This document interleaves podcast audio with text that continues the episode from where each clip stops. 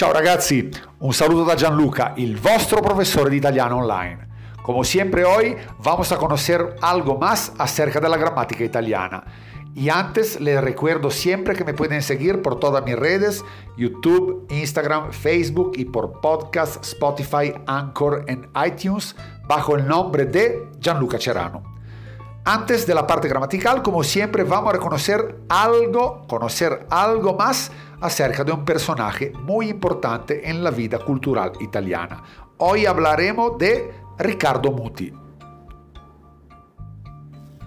Riccardo Muti nasce a Napoli il 28 luglio del 1941.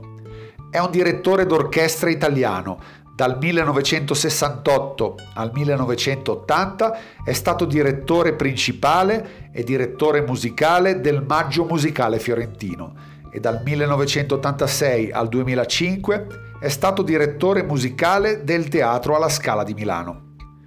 Dirige l'orchestra giovanile Luigi Cherubini, che ha fondato nel 2004 e che ha sede a Piacenza e Ravenna.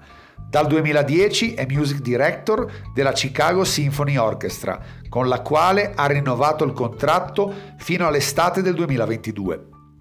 Nel 2015 ha fondato la Riccardo Muti Italian Opera Academy, un'accademia internazionale aperta al pubblico di uditori, con sede a Ravenna dove allievi di direzione d'orchestra, maestri accompagnatori e cantanti d'opera selezionati da una commissione possono perfezionare le proprie conoscenze con Riccardo Muti. Bien muchachos, ya hemos conocido algo más acerca de este grande personaje que hace parte de la cultura y de la sociedad italiana, el gran Riccardo Muti. Pero, como siempre, hoy vamos a repasar algo más acerca de lo que son las situaciones gramaticales italianas. Muchas veces me preguntan la diferencia en el de los dos principales pasado italiano, el imperfecto y el pretérito perfecto, que correspondono a imperfecto y pasado próximo. Vamos inmediatamente a señalar cuáles son las dos principales diferencias. Nosotros vamos a utilizar el imperfecto para identificar una acción de costumbre, algo que siempre se hacía. Vamos a hacer un ejemplo. Da bambino andavo al mare tutte le domeniche. De niño iba al mar todos los domingos. Acá estoy indicando una acción que se repetía mucho en mi pasado, una acción de costumbre. Por esta razón nosotros vamos utilizando el imperfecto andavo. En cambio, cuando la acción no es de costumbre, ma que se hace solo una vez, vamos a utilizar en cambio el pretérito perfecto, el pasado próximo. Entonces, el auxiliar que puede ser essere o avere, más el participio pasado de los verbos. Ejemplo, da bambino una volta sono andato al mare. De niño una vez fui al mar. Acá la acción no habitual, la acción que se hizo solamente una vez, vamos a utilizar el pasado próximo. Sono andato.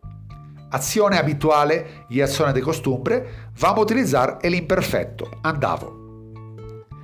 Otra situación es la acción que dura y que tienes un tiempo un poquito más prolongado. Ieri pioveva. En este caso, ayer llovía. La acción se entiende que es un poquito más larga, que dura un poquito más en el tiempo. Entonces vamos a utilizar, en este caso, el imperfecto, pioveva. En el caso que la acción sea temporánea, momentánea, muy corta, vamos en cambio a utilizar el passato próximo, el pretérito perfecto. Ieri è piovuto un po'. Entonces ya nos estamos dando la idea que cuando la acción pasada tiene un tiempo de durata un poquito más largo, vamos a necesitar el imperfecto. Pioveva, facevo, dicevo, cantavo, lavoravo. Cuando la acción invece no es habitual, se hace solo una vez y también dura muy poco en el tiempo, vamos a utilizar el pretérito perfetto.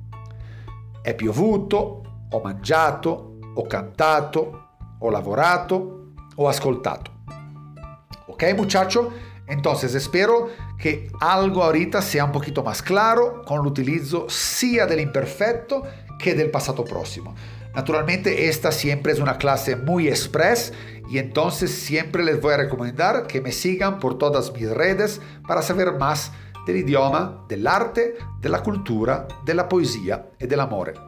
Ciao ragazzi, arrivederci a presto.